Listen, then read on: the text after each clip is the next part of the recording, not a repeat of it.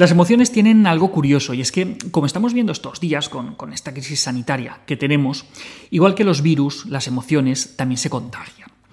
Cuando empezó la alarma por el coronavirus, vimos primero como algunos seguían con la fiesta, como si nada, aunque ya se sabía que tenemos un problema grave entre manos. Por ejemplo, hemos visto este contagio de las emociones durante estos días en los supermercados, con, la gente comprando papel higiénico como, como si no hubiera mañana. Pero también podemos ver de forma habitual ese contagio emocional en los cines o en los teatros con, monólogos de humor, con, películas dramáticas o, con la seriedad y, la tristeza generalizadas que, podemos, por ejemplo, ver en un funeral o en un velatorio. Hoy vamos a hablar de, esos contagios emocionales y de las neuronas espejo. Vamos a ver. Si los culpables de los contagios de, las enfermedades infecciosas suelen ser los virus o, las bacterias, podríamos decir que los culpables de, los contagios emocionales serían lo que se han llamado las neuronas espejo. Y me diréis, ¿y qué es eso de las neuronas espejo? Pues os lo cuento. En 1995, unos neurobiólogos italianos de, la Universidad de Parma se encontraron con unos resultados anómalos en sus experimentos. A veces, cuando pasa esto, puede ser pues, por algún artefacto experimental o, por algún error, pero cuando se comprueba y se ve que esto no es así, que, estos datos que no encajan siguen estando ahí, pues esos datos suelen ser como los, más interesantes. y es lo que pasó aquí. Lo que buscaban inicialmente estos científicos era registrar la, actividad eléctrica en la corteza premotora cerebral de, unos primates mientras realizaban determinadas actividades, como por ejemplo coger un palo. En principio, esta región del cerebro se, debería activar cuando el animal realizaba la acción en sí. Hasta aquí todo, todo normal. Pero, ¿qué es lo que pasó? Pues resulta que detectaron una actividad inesperada cuando los animales no estaban haciendo ninguna actividad y se dieron cuenta que estas neuronas se activaban justo cuando el animal veía cómo era otro primate el que estaba haciendo esa acción. Claro, se quedaron flipando y, ante la sorpresa repitieron la prueba un montón de veces para estar seguros que realmente eso estaba pasado. Y, efectivamente era así. Aquellas neuronas se activaban como si el primate realizara la actividad pero sin que moviera un dedo.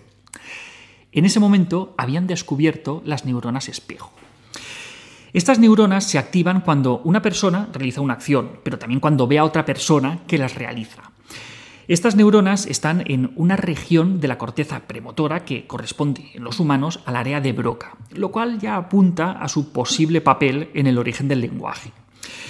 Aunque hay debate al respecto y es difícil saberlo porque en humanos no, no podemos hacer este tipo de experimentos para ver la actividad de neuronas individuales.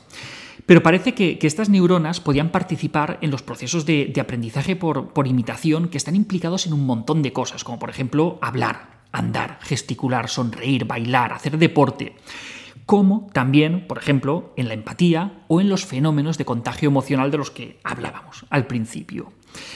Por otro lado, algunos trastornos psicopatológicos como las ecopraxias, las ecolalias, algunos déficits del, lenguaje o los trastornos del espectro del autismo, pues también pueden estar relacionados de alguna manera con, con, todo este sistema. En lo que respecta al lenguaje, estas neuronas podían ser el sustrato biológico de algunas habilidades comunicativas no lingüísticas, como por ejemplo la imitación, la empatía, la intuición, la comprensión de las intenciones de los otros.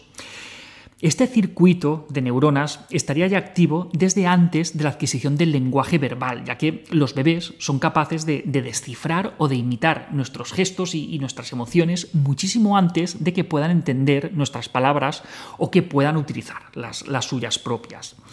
Se ha visto que, que estas neuronas ya están activas al menos desde los seis meses de edad.